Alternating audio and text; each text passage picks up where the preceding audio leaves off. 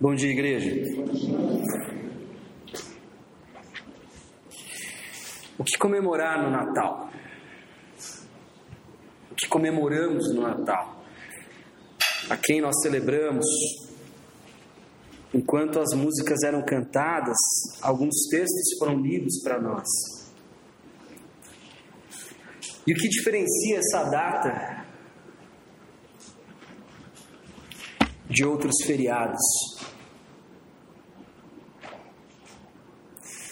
Que diferencia essa celebração de simplesmente uma confraternização. É comum nós ouvirmos como é Natal, é tempo de paz, é tempo de alegria, é tempo de amor. Que paz, que alegria, que amor. A quem estamos celebrando? Na Bíblia, quando nós observamos a cena do nascimento de um personagem importante, de certa forma, está ali nas entrelinhas o destino daquele personagem. Com Jesus não é diferente. Não à toa, o evangelista Mateus o texto que estávamos lendo. Não à toa, ele, para descrever para os seus leitores, para a primeira geração de cristãos, quem era este homem, ele recorre a uma profecia. Ele recorre a palavras e a sentimentos que foram enunciados numa fala desse sujeito chamado Miqueias. 700 anos antes. E a gente acabou de ler isso, mas eu queria ler este oráculo, esta profecia na íntegra e meditar com vocês nessa manhã sobre isso. Miqueias 5. Algumas versões têm uma certa diferença, algumas versões o verso que eu vou ler agora é o verso 1, em outras é o verso 2. Mas na versão, nova versão internacional, a NVI que eu estou lendo agora, a gente começa a nossa leitura a partir do verso 2.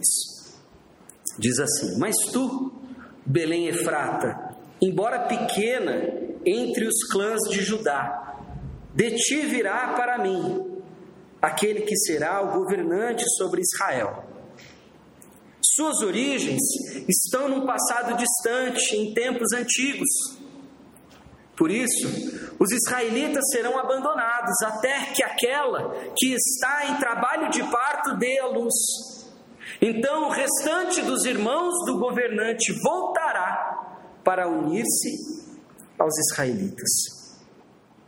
Ele se estabelecerá e os pastoreará na força do Senhor, na majestade do nome do Senhor, o seu Deus e eles viverão em segurança, pois a grandeza dele alcançará os confins da terra.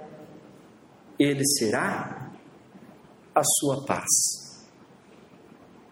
Ore comigo, pedindo para que Deus continue falando aos nossos corações por meio da palavra dele. Feche os teus olhos, se assim você quiser.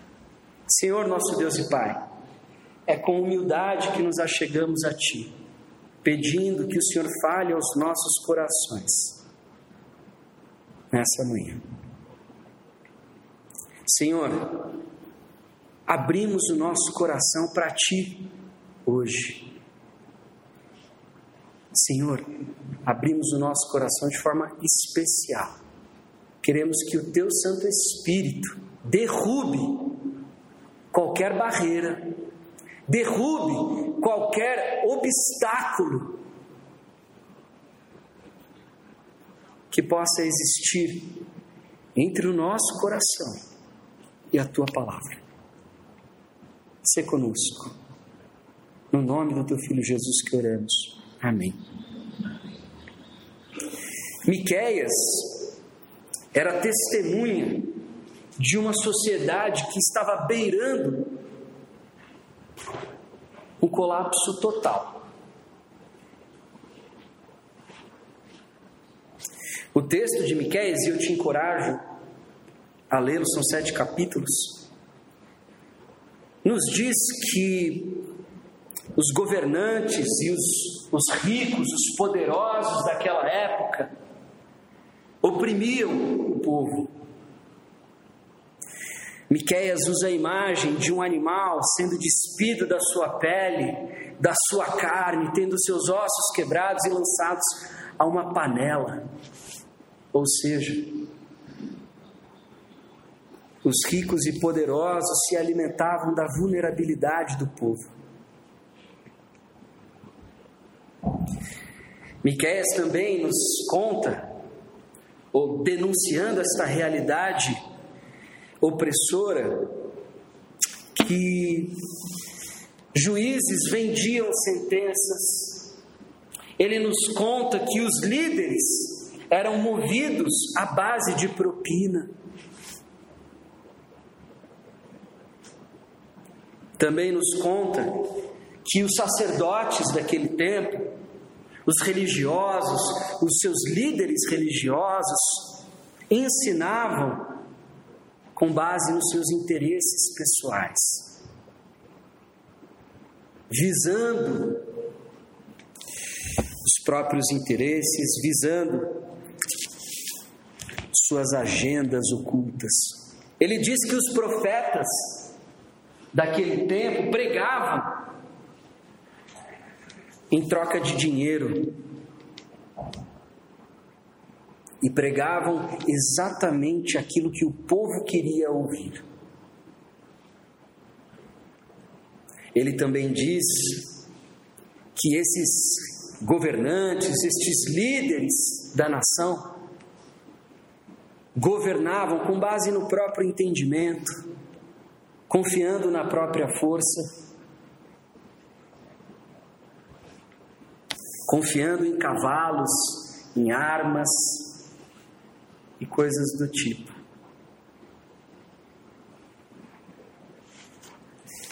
Quando nós nos aproximamos de um texto como esse, nós somos expostos a uma expectativa. Nós somos expostos, nós somos levados a encarar, a vislumbrar uma esperança. Aquele povo tinha uma esperança. E Deus fala àquele povo por meio desse profeta, prometendo um novo tipo de rei, um novo tipo de governante um novo tipo de líder. É o que está sendo prometido aqui. Um novo tipo de rei. Algumas coisas chamam a minha atenção nesse texto, alguns pontos que eu vou levantar. Mas tu, Belém Efrata, embora pequena entre os clãs de Judá, de ti virá para mim aquele que será governante sobre Israel. Suas origens estão no passado distante, em tempos antigos. Para quem não sabe, Belém é a cidade onde Davi nasceu. Davi é o grande rei de Israel, celebrado até hoje, e os judeus até hoje esperam aquele que é tido como o Messias, Messias, a palavra que é, no aramaico, no hebraico, Machia, significa ungido. Era o título dado ao governante, era o título dado ao rei. Era aquele que era ungido, era aquele que era capacitado, era aquele que era dirigido e inspirado pelo Espírito do Senhor. E aqui Deus, falando por meio do seu profeta, diz que esse rei virá de Belém. E talvez no primeiro momento isso lhe pareça óbvio, porque você fala assim: é, faz sentido, porque afinal de contas o Messias deveria ser um descendente de Davi. Só que os reis daquele tempo eram descendentes de Davi também. A linhagem de Davi continuou no trono, pelo menos no reino do sul, no reino de Judá. Por que que o profeta ele enfatiza Belém? Eu não sei se vocês lembram, mas o que, que aconteceu na ocasião? Samuel, levado por Deus à casa de Jessé, pai de Davi, disse o seguinte: olha, lá em Belém, Saul não me agrada mais, que era o atual rei de Israel. Eu vou te conduzir para que você encontre quem vai ser o próximo rei. E esse é um homem segundo o meu coração. E Samuel chega à casa de Jessé e ele encontra com os irmãos de Davi.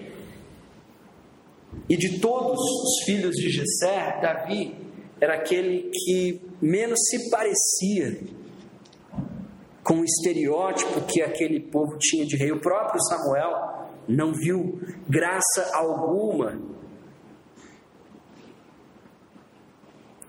Belém, e aqui ele enfatiza, né? Belém Efrata, Efrata significa fértil.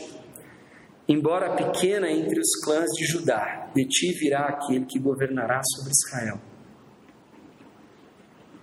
Ele não está associando o Messias ao Davi de Jerusalém, ao Davi poderoso, ao Davi conquistador, ao Davi adúltero. Ele está associando o Messias ao Davi pastor, ao Davi improvável, aquele que aparentemente não carregava em si as marcas do rei.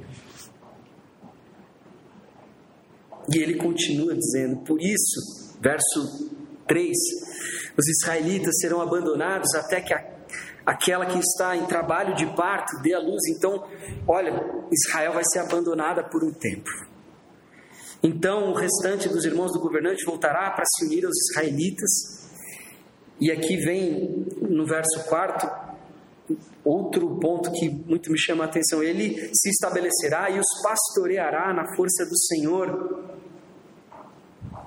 Nós estamos acostumados em pensar em pastor, ou a gente lembra da figura clássica mesmo, pastor de ovelhas, ou a gente pensa no sacerdote das igrejas evangélicas. A questão é que na Bíblia, o título pastor, ele era um título dado aos reis, aos líderes e aos governantes do povo. Quando Davi, no Salmo 23, diz: O Senhor é o meu pastor e de nada eu terei falta, ele está dizendo: eu posso ser o rei aqui do povo. Eu posso estar no momento aqui ajudando, servindo a ti, mas o Senhor é o verdadeiro rei. O Senhor é o verdadeiro pastor.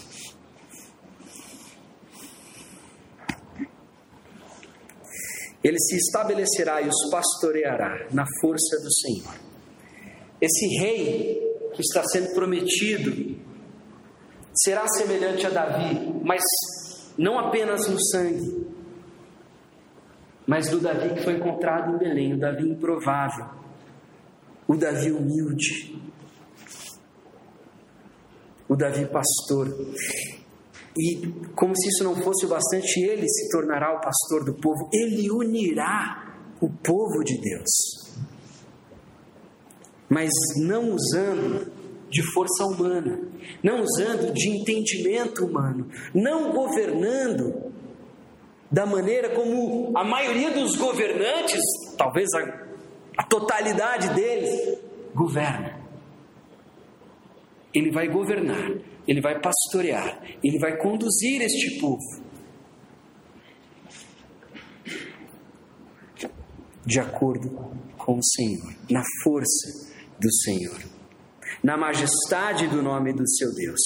E eles viverão em segurança, pois a grandeza dele alcançará os confins da terra. Ele será a sua paz. E eu queria te lembrar que a palavra no hebraico, shalom, ela significa muito mais do que ausência de guerra, do que ausência de conflito. Esse será aquele que vai restabelecer o elo que foi perdido entre o povo e o seu Deus. Ele é aquele que vai selar uma nova aliança entre Deus e o seu povo, vai reconciliar Deus com o seu povo.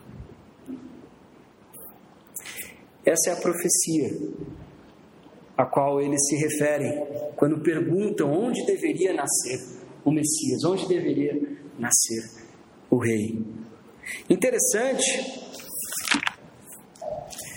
é que Jesus, de certa forma, ele retoma essa, esse tema, este assunto, em João 10. No verso 11, ele diz o seguinte: Eu sou o bom pastor. O bom pastor dá a sua vida pelas ovelhas. O assalariado não é o pastor a quem as ovelhas pertencem. Assim, quando vê que o lobo vem, abandona as ovelhas e foge. Então o lobo ataca o rebanho e o dispersa. Ele foge porque é assalariado e não se importa com as ovelhas. Eu sou o bom pastor, conheço as minhas ovelhas e elas me conhecem, assim como o Pai me conhece e eu o conheço e dou a minha vida pelas ovelhas. Tenho outras ovelhas que não são deste aprisco. É necessário que eu as conduza também. Elas ouvirão minha voz e haverá um só rebanho, um só pastor. Por isso é que meu Pai me ama, porque eu dou a minha vida para retomá-la. Ninguém a tira de mim, mas eu a dou por minha espontânea vontade. Tenho autoridade para dá-la e para retomá-la. Esta ordem eu recebi do meu Pai. Jesus diz: Eu sou de fato o pastor que vocês esperam, mas eu não sou qualquer pastor. Vocês estão cercados e por muito tempo por maus pastores. Aliás, por líderes que de fato nem são verdadeiros pastores, são mais assalariados que era um empregado que não tinha um compromisso com a casa, ele tinha apenas um compromisso com o seu salário. Essas ovelhas não pertencem a ele. Os líderes que estão governando vocês, que estão conduzindo vocês, assim como na época de Miqueias, não são bons líderes. Usam vocês de acordo com os seus próprios interesses. Eu sou pastor. Mas eu sou o bom pastor. E a legitimidade do meu governo se dá por causa do meu amor. A extensão do meu amor, a extensão do meu sacrifício.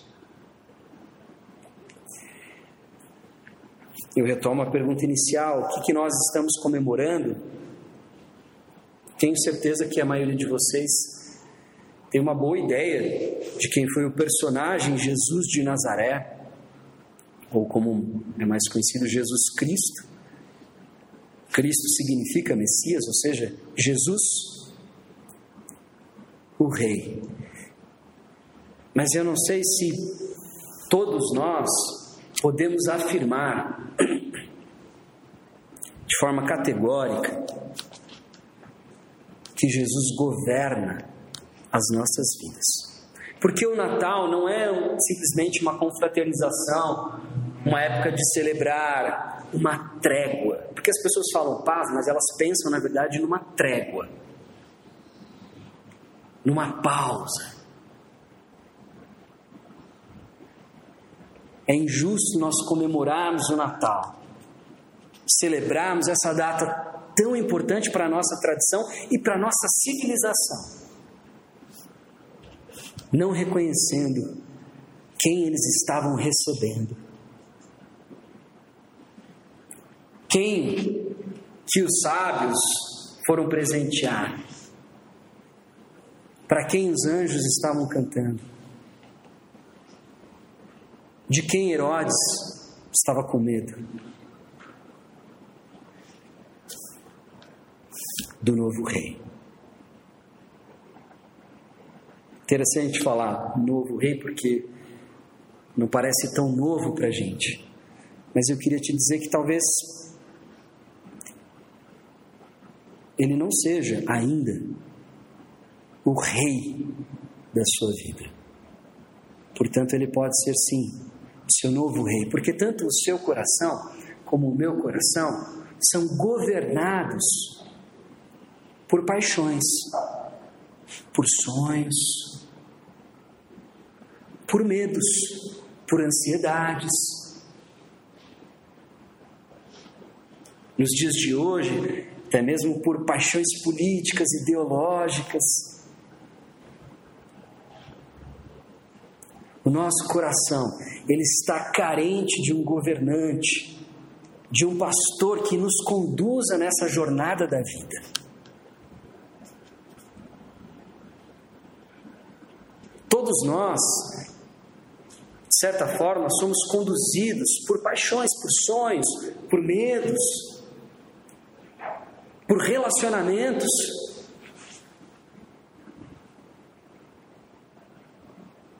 Jesus vem reivindicar esta posição na tua vida. E eu poderia ficar falando horas e horas a respeito do que ele é, dos seus atributos, das suas histórias, dos seus milagres e os sinais que ele realizou. Mas eu suspeito que hoje, depois dos testemunhos que a gente ouviu, eu não preciso. Vocês ouviram o que acontece com vidas que são governadas por Jesus Cristo. É mais que vir à igreja. É mais do que ser uma boa pessoa. Ao que tudo indica para o texto bíblico, isso é pouco relevante.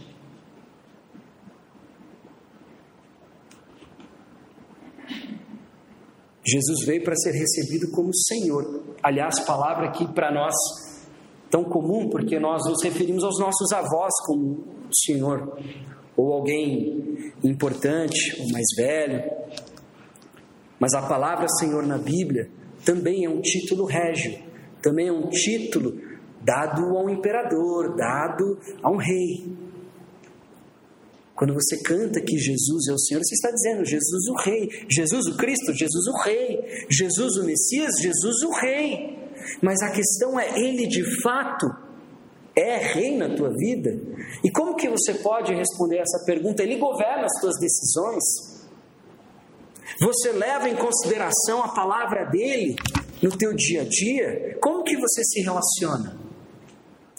com os teus entes queridos, com as pessoas próximas a você, as pessoas com quem você trabalha, com quem você estuda. Como que você é, age dentro da tua casa? Quais são as coisas que hoje dirigem a tua vida? Quais são os teus sonhos? Isso tudo deveria estar debaixo deveria ser submetido à autoridade e o senhorio de Cristo. Celebrar o Natal significa celebrar a chegada do novo Rei. Um rei que, diferente das ideologias, diferente dos governantes, diferente das propostas do mundo de felicidade, de sucesso, de realização, pode de fato te entregar a vida eterna, a vida plena, a vida abundante. Foi isso que a gente ouviu agora há pouco.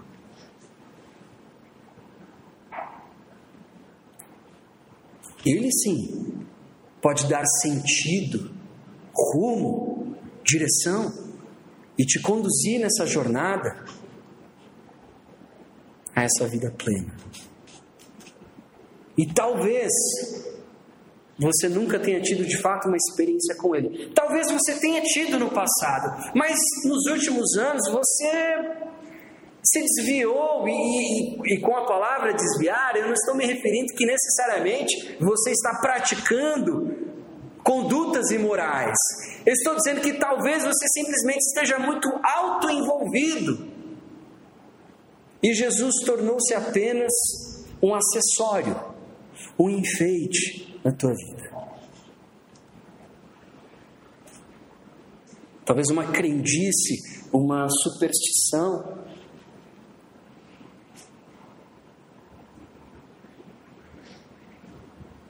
E eu queria te dizer que ele é muito real. Só que eu não posso te provar do jeito que os ateus gostam que a gente prove. Não dá para provar dessa forma. Porque não seria fé.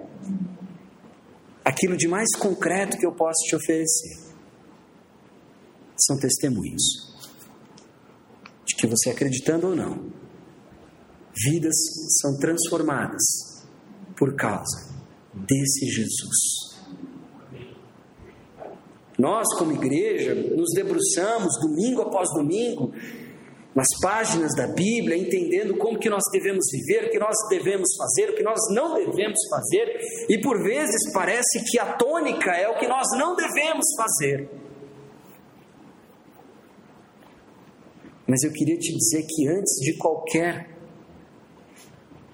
não, existe um grande sim.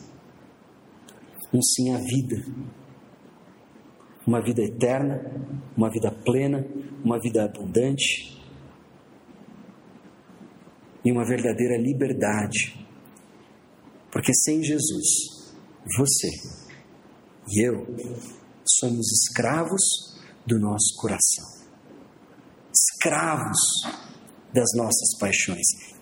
E não parece, porque enquanto elas estão é, produzindo o resultado que a gente espera, está tudo bem. O dia que a conta não fecha, você descobre que sem uma série de coisas que você acumulou para si, sejam materiais ou até mesmo imateriais, sem isso, você não é feliz, você não é pleno.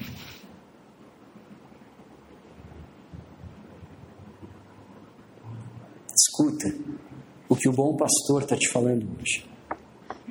E não sou eu. Eu sou o bom pastor, porque eu dou a minha vida pelas minhas ovelhas. O reinado dele foi de fato um reinado muito diferente de qualquer outro. A sua majestade, a sua realeza foram expressas de forma paradoxal e, e até mesmo contraditória, porque ele é o rei que nasce numa manjedoura, que veste uma coroa de espinhos, é um rei que é rejeitado pelo seu próprio povo.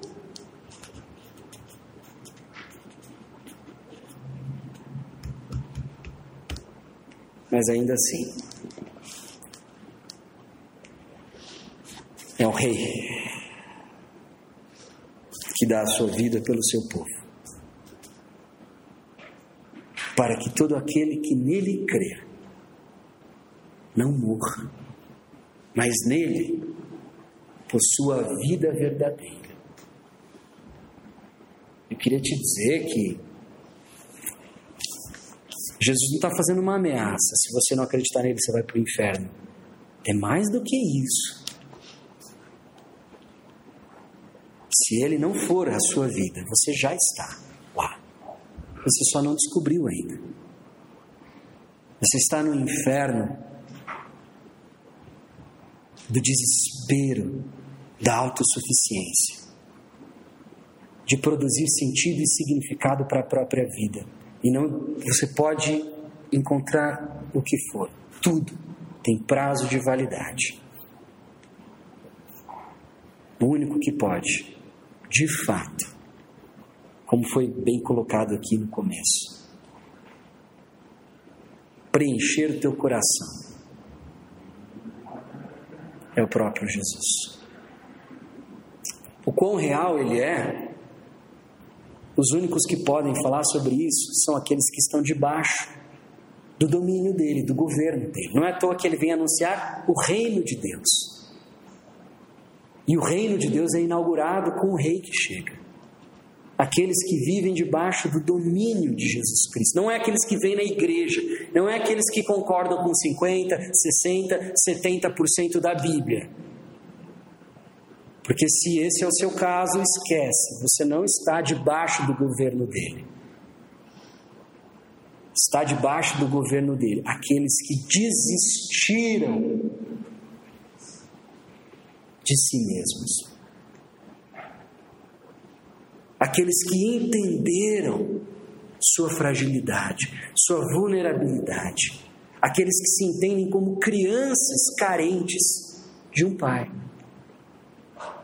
Aqueles que se entendem como ovelhas carentes de um bom pastor. Só estes humildes, só estes pobres em espírito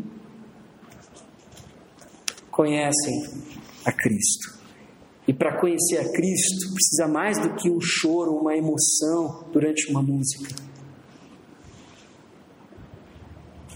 É preciso experimentá-lo na sua própria vida. E para isso você precisa viver debaixo do seu senhorio do seu governo e receber na sua vida o verdadeiro, o único Rei. Amém? Feche os teus olhos, abaixa a sua cabeça.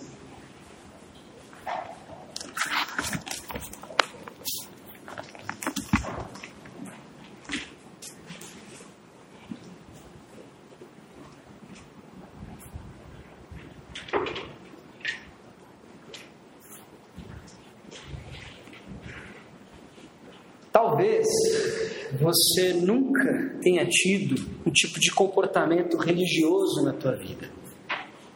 Talvez você, durante muitos anos, só entrou numa igreja em batismos e casamentos.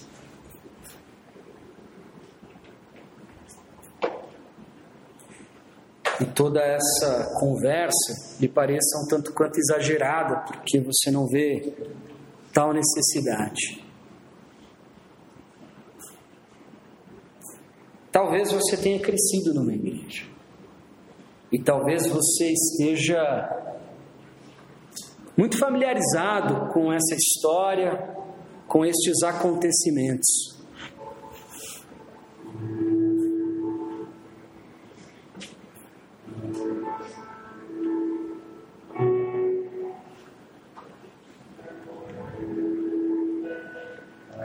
Mas isso não significa que você conhece o Rei e que ele te conhece.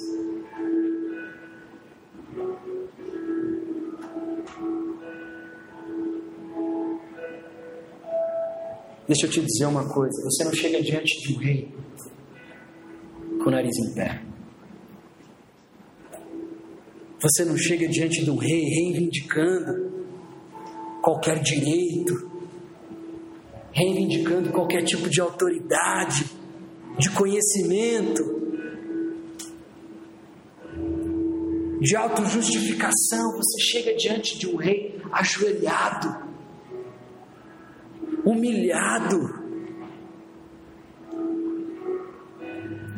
E diante desse rei,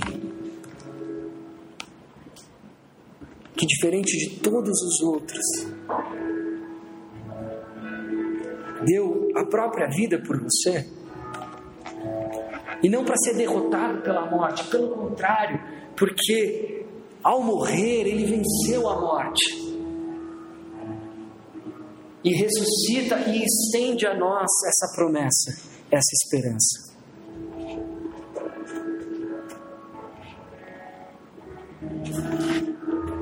Avalie o teu coração.